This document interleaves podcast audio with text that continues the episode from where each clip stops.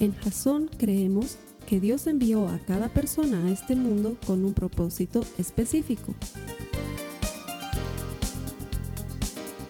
Nuestra misión es ayudarte a que tengas una relación personal con Jesús y a través de ella encuentres ese propósito para tu vida. Queremos ayudarte a alcanzar ese propósito. Es nuestra oración que este podcast te ayude a tener visión, a tener jazón.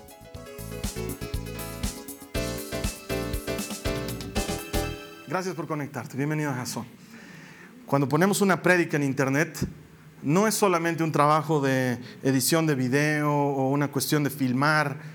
Hemos estado orando detrás de esta prédica.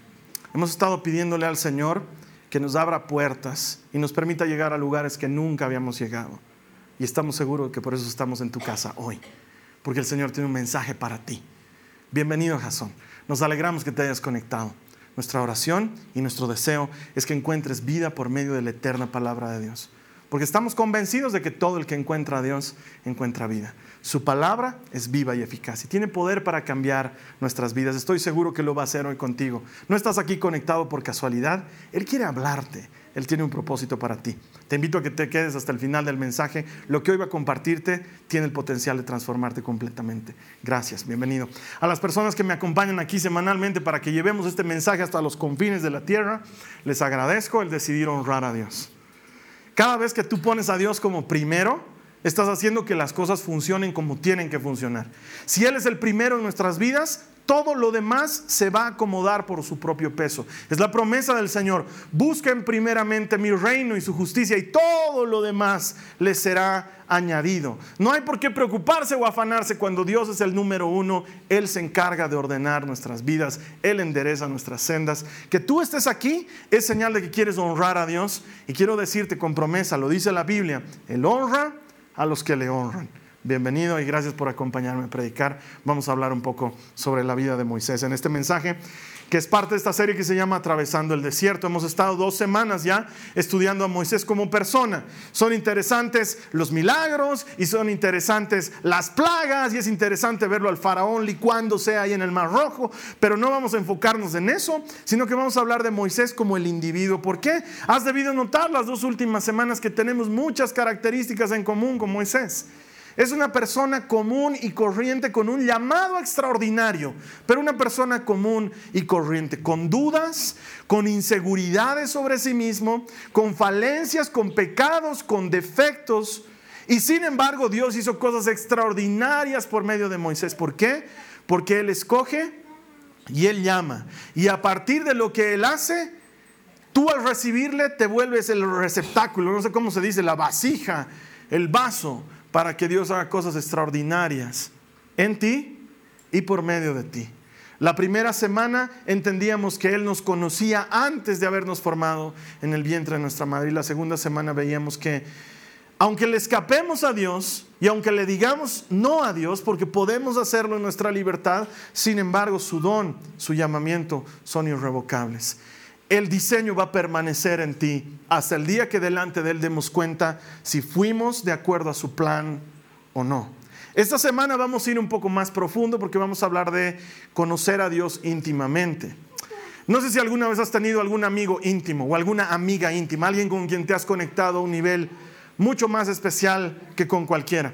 Y cuando yo pienso en esto, me es inevitable pensar en mi esposa porque nosotros nos conocemos hace 26 años y hace 26 años, un poquito menos tal vez, pero somos amigos.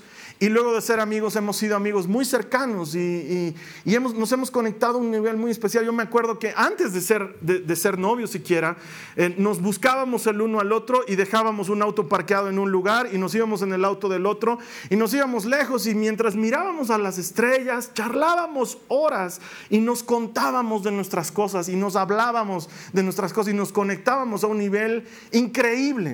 Cuando entre mis amigos yo no encontraba alguien que me entienda o que me ayude a sacar mis cosas feas o que me ayude a deshacerme de mi basura. Ahí estaba mi Carly eh, eh, en, el asiento de al lado, escuchándome y hablándome y conectándose conmigo. Y yo con ella puedo ser como soy siempre. No que te muestre una versión mejorada de mí, porque siempre trato de ser el mismo tipo en todas partes y si me conoces un poquito más, te has debido dar cuenta que así soy, igualito que como me ves aquí predicando, soy en el día a día.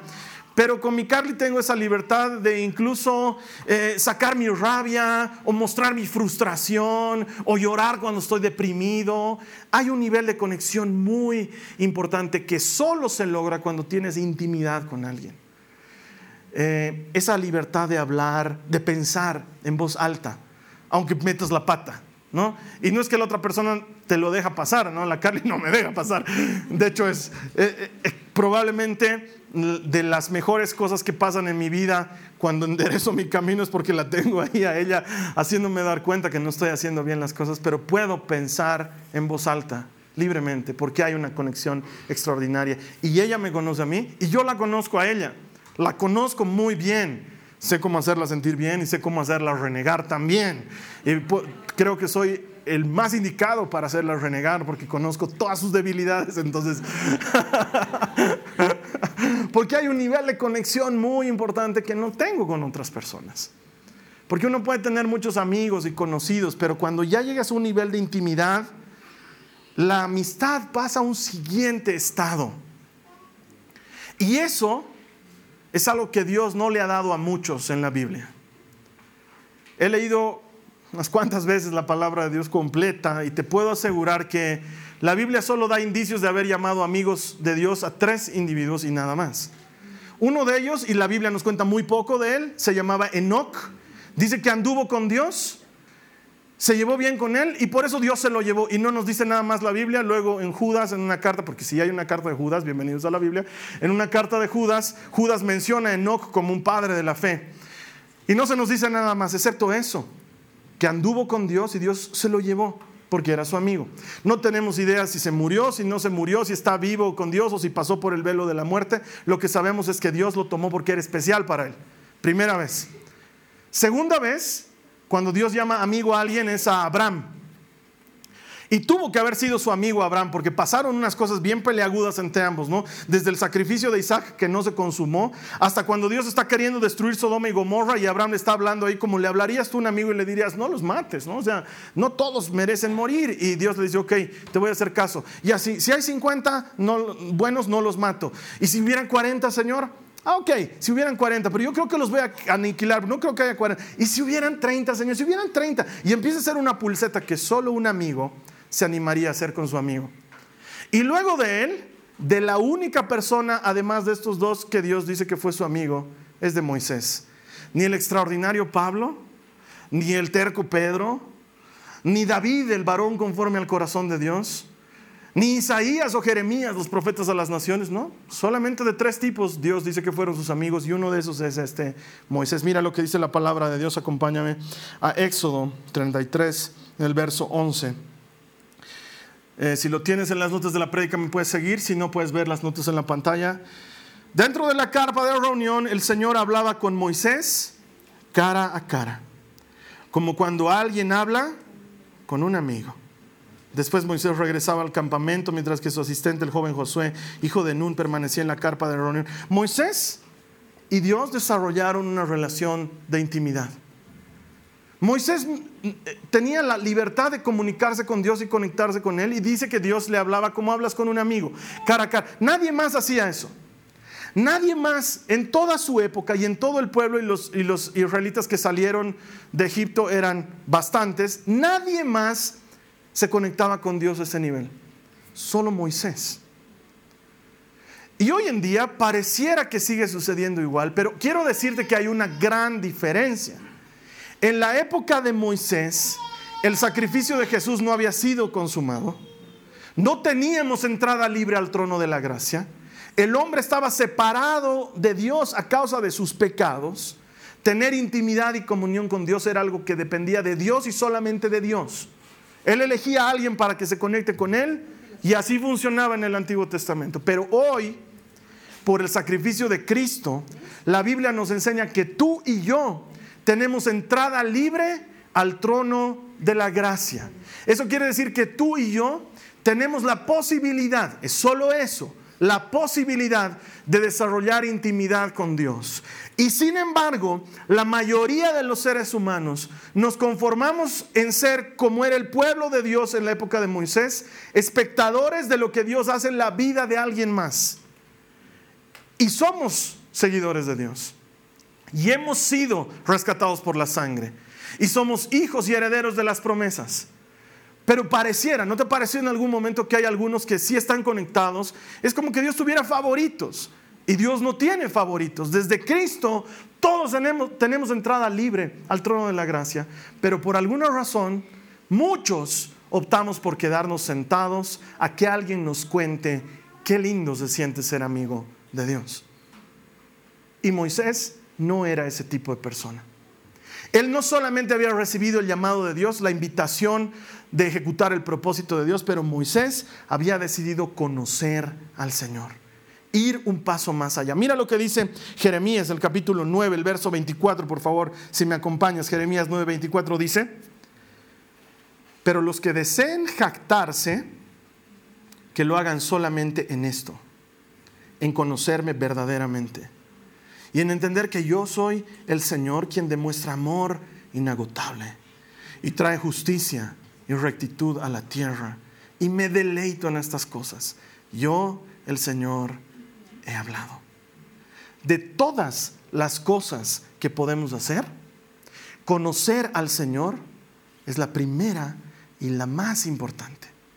Cuando David está a punto de morir y le va a heredar el reino a su hijo Salomón, el primer encargo que le da no es gobernar con mano de hierro, no es haz justicia, no es velar por el pueblo. Le dice, conoce al Señor. Es lo más importante, es lo número uno que tienes que hacer en tu vida. Y aquí el Señor nos dice, ¿quieres alardear de algo? No de tu auto, no de tu título universitario, no de tener una hermosa familia. Alardea de conocerme, dice el Señor. ¿Quién de ustedes puede ponerse de pie delante de la gente y decir, yo lo conozco al Señor? Yo sé qué le gusta y qué no le gusta. Sé cuándo se pone triste y qué cosas le alegran. Sé cuáles son sus sueños y sus expectativas. También entiendo sus necesidades. También conozco lo que está queriendo hacer. A ese no es su estilo, a este sí es su estilo. Esto seguro que lo está haciendo el Señor. Esto no me suena que el Señor lo esté haciendo. ¿Por qué? Porque lo conozco. Es mi amigo. Paso tiempo con él. Moisés tenía esa autoridad porque había pasado tiempo en la presencia de Dios. Había transformado formado su relación con Dios, de la relación entre Dios y siervo a la relación íntima de amigos. La Biblia nos cuenta que se fue durante 40 días y 40 noches a pasar tiempo con Dios en el monte. 40 días y 40 noches. Dos veces. No fue una sola vez. La primera vez recibió los mandamientos y en lo que él estaba allá arriba, lo dieron por muerto allá abajo. Él estaba en el monte con Dios y abajo dijeron, este Moisés que ha ido a hablar con Dios, ya se ha debido morir, ¿no?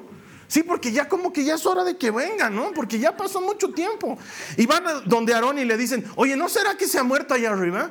Porque ese su Dios es bien temible, ¿no? Es de los que es grave. Y, no baja, ¿no? Y como que ya, mira, Séfora ya está desesperada, ¿no? Como que que el marido no regresa por estar ahí con su amigote. Entonces, oye, el pueblo se nos va a desbandar y ahora, ahora no se le ocurre mejor idea que, oye, si nos hacemos una vaca, ¿no? y, le pide a la gente joyas y ¡pum! ponen una vaca ahí y les dicen, aquí está su Dios. 40 días después Moisés está bajando y los ven en tremenda fiesta con la vaca ahí al medio. Y entonces Moisés rompe las tablas y muele en pedacitos el becerro y les da sopa de becerro a todos los que adoraron al becerro. Y luego los pasa al filo de su espada y dicen, me estoy yendo a la montaña, ya vengo. Y se va de nuevo otra vez por 40 días y 40 noches. Oye, Séfora, qué gran mujer, que no se divorció de Moisés, porque podía decir, vives en tu trabajo, Dios, no, pero literalmente 40 días es mucho tiempo. El tipo se fue mucho tiempo, pero ¿sabes qué? Estaba conociendo a Dios. En ese periodo de 80 días con pausa, Dios le mostraba su corazón le dejaba entender su plan y su propósito. Le mostró cómo construir el tabernáculo. Le dejó ver cómo iba a pasar todo lo que iba a pasar. Moisés la tenía clara porque había conocido a Dios íntimamente. Tanto que llega a desarrollar el descaro, si vale el término, o la osadía, creo que es más apropiado, de hablar con Dios y decirle lo siguiente. Dios le dice, después del episodio este del becerro, le dice, ¿sabes qué, Moisés? He preparado todo y van a irse a la tierra prometida, está todo listo. Voy a mandar mi ángel con ustedes. Es capísimo, tiene una espada espectacular. Nadie les podrá hacer frente en todos los días de su vida y tendrán descanso. Vayan, pero yo ya no voy. Yo no voy porque no quiero relacionarme con los israelitas, es un pueblo terco y duro y los voy a querer matar. Yo sé cómo son, los voy a querer matar, los voy a terminar matando, va a haber mucho problema, un derramamiento enorme de sangre. No quiero que pase eso, Moisés. Váyanse nomás recoger tus cositas, vayan. y Moisés le dice, ¿sabes qué, Señor? Si tú no vas, no cuentes conmigo. Mátame a mí también. Aquí nos moriremos y aquí se termina la cosa porque si tú no vas conmigo, no nos vamos a mover. ¿Con quién estás hablando, Moisés? ¿Con quién estás hablando? ¿Con el que te ha estacionado el auto? Estás hablando con el Dios del universo. ¿Sabías que con una sola palabra hizo la luz? Con una sola palabra, Moisés. Y le estás hablando así tan canchero. Ah, es que eran íntimos. Eran muy amigos. Y él tenía la confianza de decirle, si tú no me vas a acompañar, no me mandes, no quiero ir. Prefiero quedarme aquí, prefiero morirme, no me interesa. Y sabía que no iba a morir en el intento. ¿Por qué? Porque eran íntimos. Había llegado a conocerlo. Y sabía que lo que le estaba hablando tenía un propósito. Y Dios no se estaba haciendo al difícil. Le estaba mostrando su corazón tal como estaba. No quiero matarlos, me han cansado. Y Moisés tenía esa, esa comunión, esa confianza. De hecho, en otra oportunidad, Dios le dice, Moisés, porque ve lo que están haciendo los israelitas y le colman las enaguas de piedritas. Entonces dice, ahora ya se acabó. ¿Saben qué? Creo que ustedes no se acuerdan que ya he hecho una vez un reset de toda la tierra. ¿Se acuerdan del diluvio? Ya lo hice. No tengo problema. Moisés, hazte un lado, los voy a matar a toditos. Y Moisés está parado allá al medio. Ya pues Moisés, hazte un lado, los voy a matar a toditos. Y Moisés le dice, Señor, ¿qué te pasa? Ubícate. Oye, ¿cómo te animas a hablarle así? Así le hablaba. ¿Qué va a decir el faraón? Va a decir que nos has sacado para hacer puré de israelitas en el desierto. Lejos de ti hacer tal cosa si tú eres bueno. Si tú eres misericordioso, ¿te acuerdas que eres lento para enojarte y rápido para perdonar? Ese eres tú, Señor. Tú estás en control. Nosotros somos gusanos de la tierra, no los mates. Y Dios le dice, no, tranquilo, los voy a matar y de ti vamos a hacer una nueva nación tú vas a ser el nuevo Adán y vamos a hacer de ti una nueva. No, Señor, ese no era tu plan. Israel es tu hijo, tú lo amas, tú lo vas a perdonar, lejos de ti hacer lo que estás pensando. Y Dios dice, me has convencido, si yo soy bueno. Tienes razón, Moisés, no los voy a matar. ¿Cómo logras hacer que Dios cambie de opinión? Ah, es que son brothers íntimos, muy cercanos, muy conectados. ¿Por qué? Porque Moisés conocía a Dios. Tanto así, esto ya te lo he contado varias veces porque es la parte que más me gusta de la vida de Moisés, pero tanto así que un día están charlando y, y Moisés le dice, por favor, muéstrame tu gloria. Porfa. Y Dios le dice, ya, te voy a mostrar, pero no, no toda mi gloria porque te puedes morir. Te voy a tapar tu cara con mi dedo. Vas a ver mi espalda, ¿sí? Te vas a dar cuenta que es mi gloria porque yo voy a hacer un sonido especial. Pa, pa, pa, voy a pasar adelante de ti. Y tú vas a ver mi gloria, ¿sí? Y le muestra su gloria. Han tenido que estar muy conectados. Han tenido que ser muy amigos. Y quiero decirte que la intimidad solo se logra compartiendo. No hay forma de que logres intimidad si no es compartiendo. Facebook y las redes sociales están cambiando el concepto de amistad en nuestro mundo, porque ahora es amigo tuyo cualquiera que le ha dado clic a tu foto y te ha pedido conectar, y tienes 3.000 amigos en Facebook, pero los ves en la calle, pero les mandas mensajitos, qué bonita polera, digamos, ¿no? La intimidad se logra conectándose, pasando tiempo, conociendo a Dios. Conocerle es algo que tú y yo podemos hacer. Y es algo de lo que podríamos estar orgullosos, dice el Señor, de conocerle, de pasar tiempo con Él. Entonces, ya te lo he dicho en alguna otra oportunidad, lo repito, sueño con el día en que me quede sin trabajo, que ya no haya falta predicador los domingos.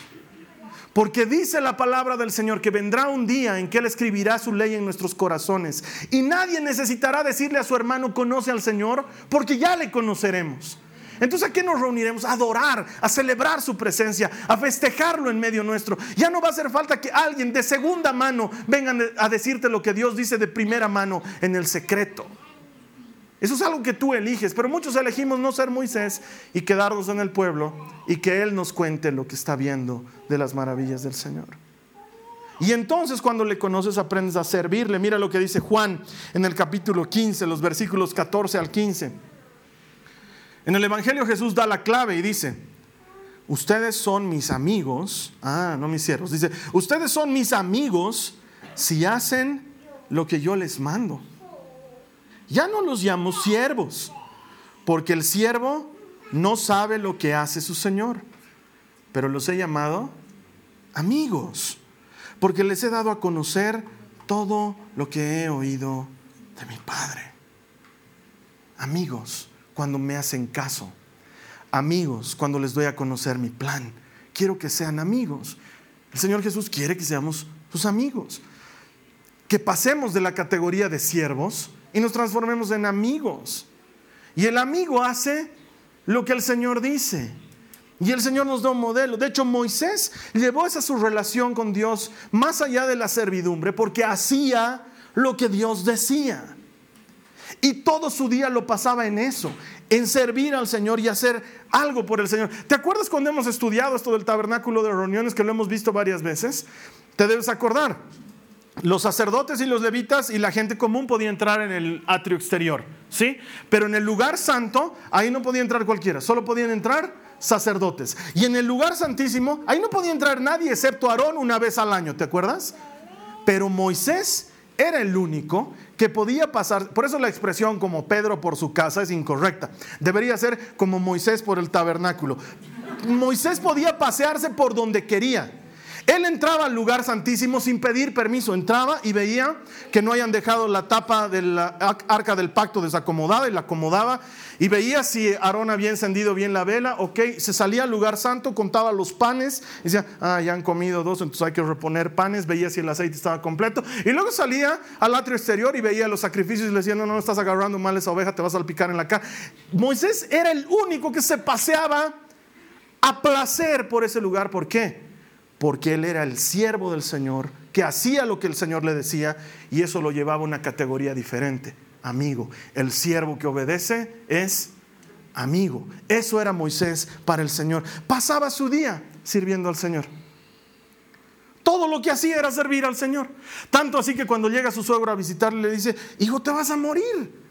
Porque todo el día estás en este asunto. Ponte ayudantes, ponte gente que te juzgue a cienes, ponte gente que te juzgue a cincuentas, ponte gente que te juzgue a diez. Y así solo los problemas graves los vemos. Porque este pueblo es grande y el tiempo es corto. Y tú ya estás, hermano, ahí tirándote en el piso de tanto servir. Y sin embargo, él no se cansaba de servir al Señor. ¿Por qué? Porque la obediencia te conecta con Dios. Y el servicio, eso es algo que Dios quiere que tú y yo hagamos. Eso es algo que Dios está necesitando de nosotros. Esta semana veíamos, no sé si has visto en las noticias, esos grupos de eh, racistas fanáticos en los Estados Unidos que están iniciando unos movimientos eh, parecidos a los de la época de la ñaupa, no sé, pues de las cavernas. Y, y algunos defendían estos movimientos diciendo que son cristianos devotos. Y yo leía a un pastor que, que, que, me gusta mucho, que se llama Jensen Franklin, que él decía, eh, el hecho de que una persona vaya a la iglesia no lo hace cristiana, así como el hecho de que un gato se meta dentro de un garaje no lo transforma en un auto. La gente puede estar viniendo a la iglesia y no necesariamente ser cristiana. Hay un distintivo para el cristiano que se aman, eso lo dijo el Señor Jesús, y los amigos del Señor le hacen caso. Es lo que acabamos de leer. Los amigos del Señor le hacen caso, le obedecen. Y eso se traduce en servicio, en hacer algo por alguien más. Por eso, un día, Aarón y Miriam, hermanos de Moisés, están murmurando entre ellos. Se juntan y empiezan a hablar. ¿Qué se piensa este Moisés que es?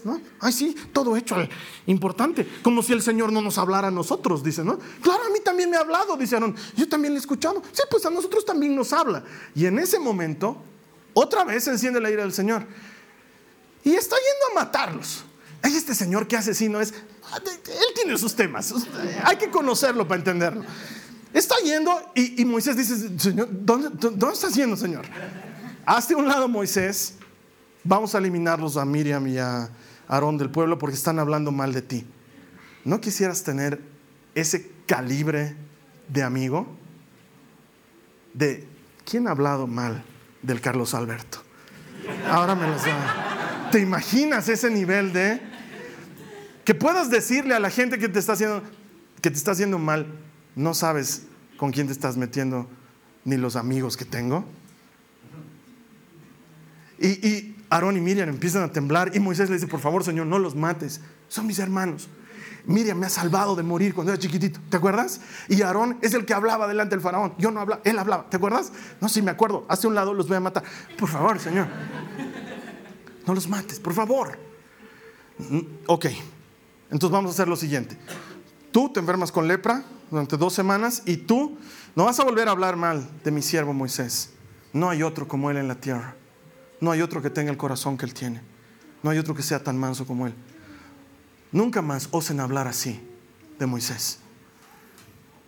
Y Dios sale en defensa de Moisés, del hombre que hacía lo que Dios mandaba. Entonces a estas alturas tú deberías estarte preguntando, ¿y qué tengo que hacer yo, Carlos Alberto? Hacer lo que dice el Señor, comenzando por servir, comenzando por hacer algo. Y es que la mayoría de las personas pensamos que servir es dentro de la iglesia y no me malentiendas, sí hay que servir dentro de la iglesia, pero dentro de la iglesia hay menos por hacer y afuera de la iglesia hay muchísimo más por hacer. Porque puedes servir en tu oficina, puedes servir en tu colegio, puedes servir en tu universidad, puedes servir en tu casa, hermano. Te cuento que puedes servir allá adentro. Puedes hacer cosas para honrar a Dios. En lugar de pensar cómo hago para que el fulano o para que el pastor le hable o que venga a orar, hazlo tú. Hazle caso al Señor. La manera en que nos conectamos con Él es haciéndole caso. Ya no les llamo mis siervos, dice, sino mis amigos, porque hacen lo que yo les mando. Y lo que el Señor nos ha mandado es a dar y a servir. ¿Quién, quién de ustedes quiere ser el mayor? Yo, Señor, bueno, pues te tienes que hacer el menor, te cuento, dice Jesús. Y el que quiera ser el primero, que se haga el último. Y el que quiera tener mucho, que lo dé todo, que lo entregue todo. Y si tú le haces caso, te conectas con Él, porque la obediencia conecta. Y entonces comenzamos por conocer al Señor y luego por servir al Señor. Es un paso lógico. Y cuando has servido al Señor, lo siguiente que haces, aunque no te parezca lógico, pero es necesario, todo el que sirve al Señor lo entiende, lo siguiente que haces es buscar del Señor, porque entiendes que necesitas más de Él. Lo conozco y le sirvo y por lo mismo le busco porque necesito más de Él para servir. Y mira lo que dice la Biblia al respecto en Isaías, en el capítulo 55, en el verso 6 dice, busquen al Señor mientras puedan encontrarlo. Llámenlo ahora mientras está cerca. Y siempre me ha llamado la atención de este pasaje bíblico ese mientras. Porque por ese mientras quiere decir que no siempre está cerca, y no siempre puedes hallarle. Y eso debería encender la alarma en nuestra oreja. Porque hay un momento para buscar a Dios y no todo momento es para buscar a Dios. Hay un momento y la alarma debería estar sonando. Porque tal vez esta serie, tal vez esta prédica de hoy es un arbusto ardiendo delante de ti, diciéndote, busca al Señor. Tal vez este es el momento. El arbusto que ardía delante de Moisés no iba a estar así todo el tiempo. La siguiente vez que Moisés iba a ir ahí, el arbusto no iba a estar encendido. Hay un momento oportuno para buscar al Señor. Y con frecuencia dejamos pasar la oportunidad. Y esperamos que otro nos cuente del Señor. Y que otro nos hable de Él. Cuando podríamos encontrarlo de forma individual cuando podríamos encontrarlo nosotros mismos. Esperamos que otro lo encuentre. Eso hizo el pueblo de Dios. El pueblo se emocionó cuando salió de Egipto y dijeron, queremos conocer a Dios. Y Dios dijo, que bien, Moisés, diles que me van a conocer. Diles que se preparen, me voy a presentar delante de ellos en el monte Sinaí. Y Moisés les dice a todos, prepárense, el Señor va a venir a visitarnos. tienen que estar limpios, purifíquense, preséntense dignamente delante de Él. Y pone un límite, Moisés, dice, no van a pasar de esto, para que entiendan que entre Dios y ellos había un abismo, el pecado lo había generado. Y cuando Dios aparece y les da sus mandamientos, porque eso es lo que sucede, Dios se aparece delante de todos y les empieza a hablar y les dice, yo soy el que soy, no tendrás otros dioses fuera de mí. Y empieza a hablarles. La gente se atemoriza y le dicen a Moisés, ¿sabes qué? Eh, no te ofendas, lindo tu amigo, pero da miedo. Entonces a partir de hoy que te hable a ti nomás y ya no con nosotros. Y tú nos cuentas, ¿ya? Vamos a hacer todo lo que él diga, palabra de honor todo lo que él diga, pero que ya no nos hable porque nos da miedo morirnos. Y Moisés les dice, ok, habla con el Señor, Señor ya no quiere, sí, sí, está bien, eso es, eso es temor y está bien, no pasa, no pasa nada. Han entendido que soy muy poderoso, ok, solo voy a hablar contigo. Y muchos de nosotros entramos en ese mismo plan y que Dios le hable a otro. No saben la cantidad, si me hubieran dado un boliviano, una moneda de un boliviano, por todas las veces que alguien ha venido a decirme, Carlos Alberto, a vos Dios sí te oye, a mí Dios no me oye, orámelo por este tema, me alcanza para comprarme vagoneta y para la gasolina por tres años. Es increíble la cantidad de gente que piensa que no puede acercarse a Dios a orar. ¿Sabes por qué? Con mucho respeto, porque no lo conoces y porque no le sirves y porque no le buscas. Porque el que le busca, le encuentra y el que le encuentra, le conoce y el que le conoce le sirve, y el que le sirve le busca, y el que le busca le encuentra, y el que le encuentra le conoce, y se vuelve un ciclo sin fin. Tal vez este es el momento de buscar a Dios, porque dice que hay un momento. Y una amistad se nutre con esfuerzo, no es así nomás. Hay que poner trabajo, y pasar juntos, tiempo juntos y encontrar cosas en común. Si no, no puedes decir que eres amigo de alguien. Para decir que eres amigo de alguien tienes que pasar tiempo con esa persona y tienen que tener cosas en común y contarse cosas el uno al otro y revelarse cosas el uno al otro. Y yo sé que cuesta trabajo. Ya te he dicho que yo odio el WhatsApp y es una pésima manera de conectarse conmigo.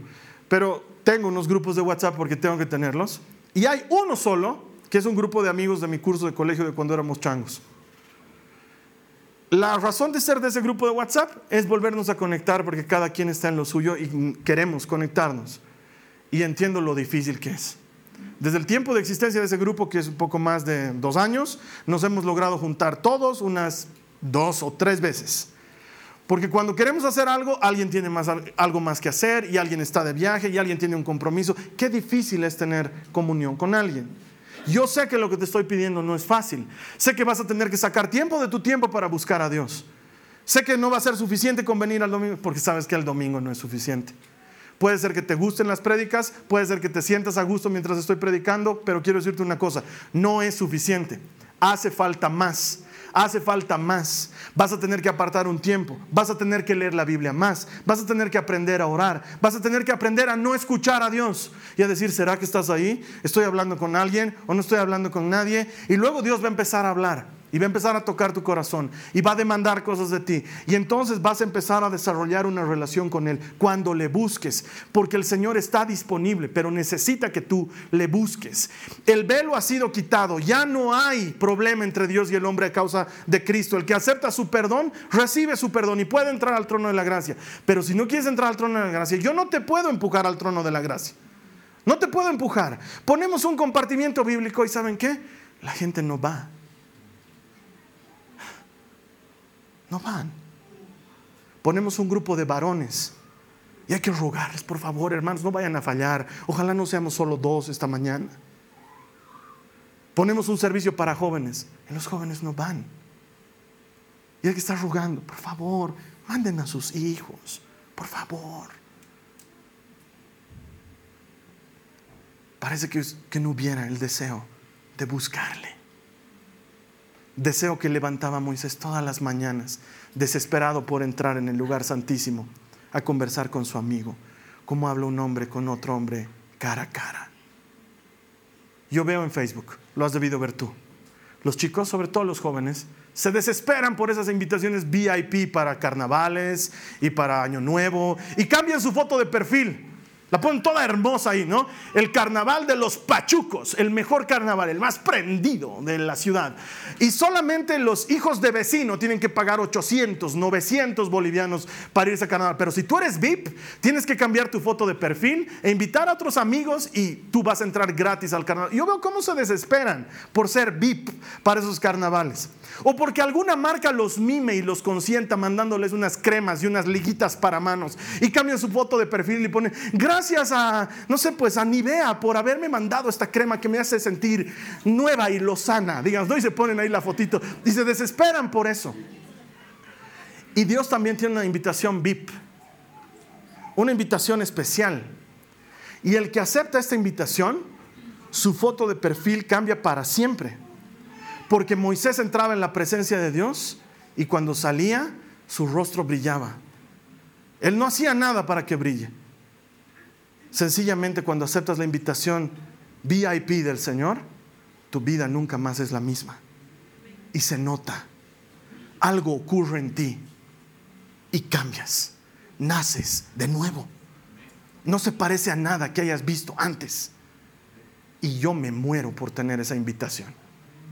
No me inviten a sus casas, no quiero ir a cenar, no me hagan ningún... Que Dios me invite, eso quiero, estar ahí en su mesa, sentado en su mesa.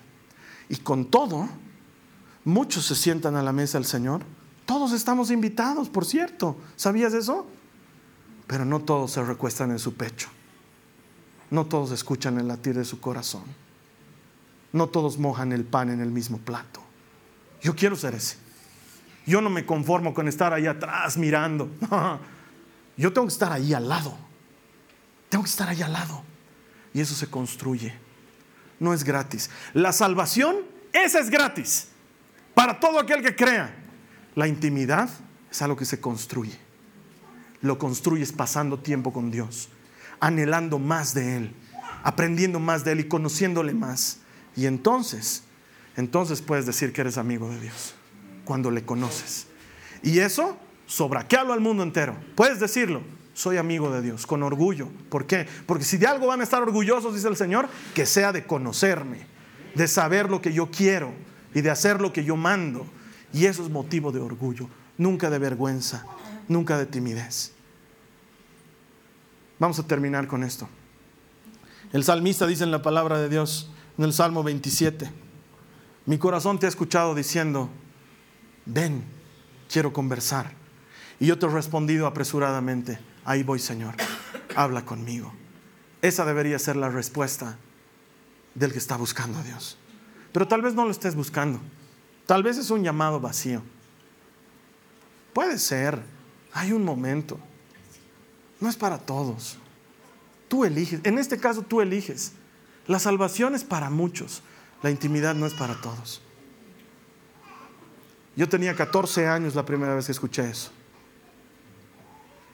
Estábamos haciendo un curso de profecía, así se llamaba el curso, y en el curso de profecía nos contaban cómo Dios decía, hablo una vez y otra vez, y no hay quien quiera escucharme. Y yo escuché eso y dije, wow, es cuestión de quien quiera. Ah, no había sido cuestión de quien pueda, había sido cuestión de quien quiera. ¡Uh! fantástico, porque si no es cuestión de quien pueda, entonces está abierto para todos, es solamente ya cuestión de querer. Esa misma noche, en mi cuarto de rodillas, Señor, yo quiero. A mí me tienes que hablar, yo quiero. Tenía 14 años. Ni siquiera entendía con quién estaba hablando. Hoy no entiendo con quién estoy hablando. Es más grande de lo que puedo entender. Pero en mis 14 años de rodillas, en mi cuarto, no sabía tocar ni el timbre esa época, porque no tocaba ni guitarra, ni tocaba el tema correcto, nada, no sabía tocar, nada pero estaba sobre mis rodillas, tocando la puerta, diciendo, has dicho que quién quiere, yo quiero. A mí me tienes que hablar, Señor. Y me acuerdo también muy bien que me quedé dormido sobre mi cama, de rodillas. Entonces me despierto a las 4 de la mañana muerto de frío y le digo, Señor, voy a volver aquí mañana, tú piensas que eres terco, yo soy más terco. Y me eché y al día siguiente, hola, me tienes que hablar, otra vez de rodillas y otra vez de rodillas, hasta que Dios me hable, hasta que Dios me hable, hasta que me hable. Y Dios recompensa a los que le buscan. Siempre, siempre puedes estar seguro de eso. Tal vez esta es la invitación. Tal vez en esta oración lo que tienes que decirle, Señor, yo no solo quiero ser siervo, yo quiero ser amigo, quiero ser íntimo. sé que eres mi padre, sé que me amas. Sabes que Dios es tu padre y te ama, pero quiere tener intimidad contigo. Los papás que tienen más de dos hijos saben esto. Hay un hijo con el que te conectas. Y no es porque eres tu favorito. Ese hijo hace algo por conectarse contigo. Mientras que los otros están desesperados por los amigos o los compromisos, y está bien, son jóvenes, hay uno que se desespera por estar contigo. Entonces puedes ser hijo de Dios. Si has nacido de nuevo, eres hijo de Dios. Y eso es, maravilloso. No éramos hijos, estábamos alejados a causa de nuestros pecados. Él nos hecho cercanos por la sangre de Cristo. ya es extraordinario. Pero puedes ir un paso más todavía y ser íntimo de Dios. Y que Él te muestre su corazón. Y que sepas qué quiere. Que sepas con qué sueña. Que sepas que no le gusta. Y que Él lo sepa de ti. Él está esperando a esa gente. ¿Sabes quién lo necesita?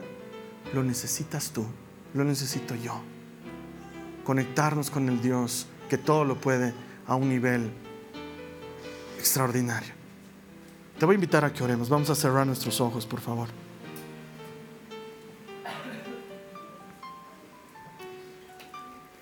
Esta vez no voy a orar por nadie, por nadie. El que quiera orar va a orar por sí mismo. Perdónenme, pero yo hoy voy a ser egoísta, voy a orar por mí. Yo, yo sí quiero, Señor. Yo acepto tu invitación. Si con alguien quieres hablar, habla conmigo. Si estás buscando conectarte con alguien y mostrarle tu voluntad a alguien, mostrámela a mí, Señor. Yo quiero participar de tu mesa. Yo quiero sentarme junto a ti. Yo quiero escuchar de primera mano. Yo quiero ser amigo íntimo tuyo, Señor. Quiero que pasemos todas las barreras. Quiero que dejes de ser un Dios lejano y que te transformes en Emanuel, Dios conmigo, personal, mío y yo tuyo, Señor, y que nos pertenezcamos el uno al otro. Y así, Señor, así, Señor, ir más lejos y conocer tu corazón y entender tu corazón y mirar con tus ojos y hacerte caso hacerte caso a ti, Señor, y caminar en tu palabra, y caminar en tu senda, y que tú me llames amigo, Señor, y sentir ese privilegio. Eso lo quiero para mi vida, Señor. Eso lo quiero para mi vida. Dios, yo quiero más de ti y conocerte y servirte y buscarte y como consecuencia conocerte y servirte y buscarte y que esto nunca termine. Luego tú y yo nos vamos a encontrar allá. Yo sé, Señor, que nos vamos a encontrar. Y yo no voy a ser un desconocido para ti, ni tú vas a ser un desconocido para mí, porque ya vamos a haber pasado mucho tiempo juntos. Va a ser el abrazo esperado entre dos personas que han estado anhelando toda su vida encontrarse. Eso va a suceder, Señor. Yo lo anhelo para mi vida. Mi corazón ha escuchado, quiero hablar contigo. Y presuroso responde, aquí voy, Señor, háblame, estoy disponible para ti. Te doy gracias, Señor, porque sé que tienes este propósito y que yo puedo responder a Él si quiero. Gracias Señor. Gracias por llamarme de esta manera. La siguiente semana vamos a estar terminando nuestra serie de Moisés y ahí vamos a ver de entre todas las cosas que caracterizaban la personalidad de Moisés, qué lo hacía sobresaliente. Eso lo vamos a ver la siguiente semana. Ahora lo importante es que esto no se quede aquí. Tú te vas a ir, apagas la computadora y la prédica fue te sales de la iglesia y la prédica fue. O puedes decidir que sea el puntapié para hacer algo extraordinario. Para hacer como hizo Moisés, ir un poquito más allá, atravesar el desierto, ir un poquito más allá de lo que estás acostumbrado a hacer y prepararte para encontrar una zarza ardiendo. Lo más probable es que esté encendida. ¿Sabes por qué? Porque la Biblia dice que hay un tiempo para buscar a Dios. Y en su palabra Él dice, búsquenme y me encontrarán si me buscan de todo corazón. Él está esperando por ti. Solamente tienes que buscarle y Él se va a dejar encontrar. Esta ha sido una producción de Jason Cristianos con Propósito. Para mayor información sobre nuestra iglesia o sobre el propósito de Dios para tu vida, visita nuestro sitio web www.jason.info. Allí encontrarás muchos recursos para animarte en tu relación con Dios, enseñanzas, nuestro blog, prédicas y mucho más. Te lo deletreamos www.jazon.info. También puedes visitarnos en nuestro sitio en Facebook www.facebook.com com barra. Que Dios te bendiga abundantemente. Muchas gracias.